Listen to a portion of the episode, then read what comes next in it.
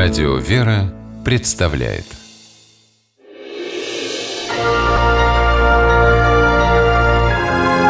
Герои моего времени.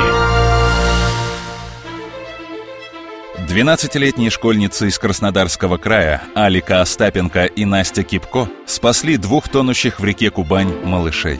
В тот жаркий майский день 2013 года девочки вышли на берег прогуляться – они не собирались заходить в воду, зная, что именно в этом месте течение Кубани особенно коварно. Но увидев погибающих мальчишек, подруги забыли об опасности.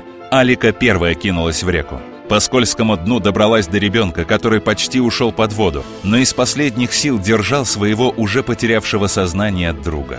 Алика вспоминает, как пыталась спасти ребят. Ему была вода, этому мальчику уже по носу. Он э, захлебывался, тянул руку. Я говорю, давай руку мне. Не доставали. Пальцы немножко трогала я его, но дальше не доставали. Течение все дальше и дальше уносило.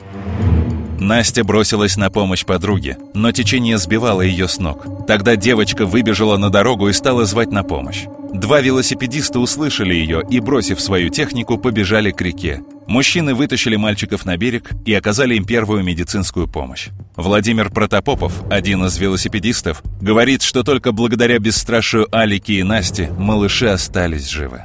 Большая заслуга двух девчонок, которые там стояли еще и не растерялись. Буквально, если бы несколько секунд, еще секунд 30, то второго малыша навряд ли можно было бы откачать. Родители девочек, узнав о том, что совершили их дочери, были в шоке.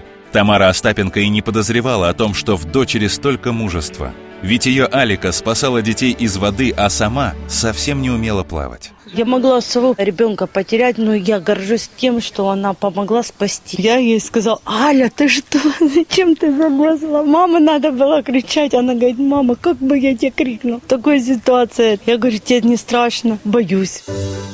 Обе героини не скрывали, что им было очень страшно. И только спустя время Алика и Настя поняли, справиться с этим чувством им помогло огромное желание спасти жизни двух незнакомых детей.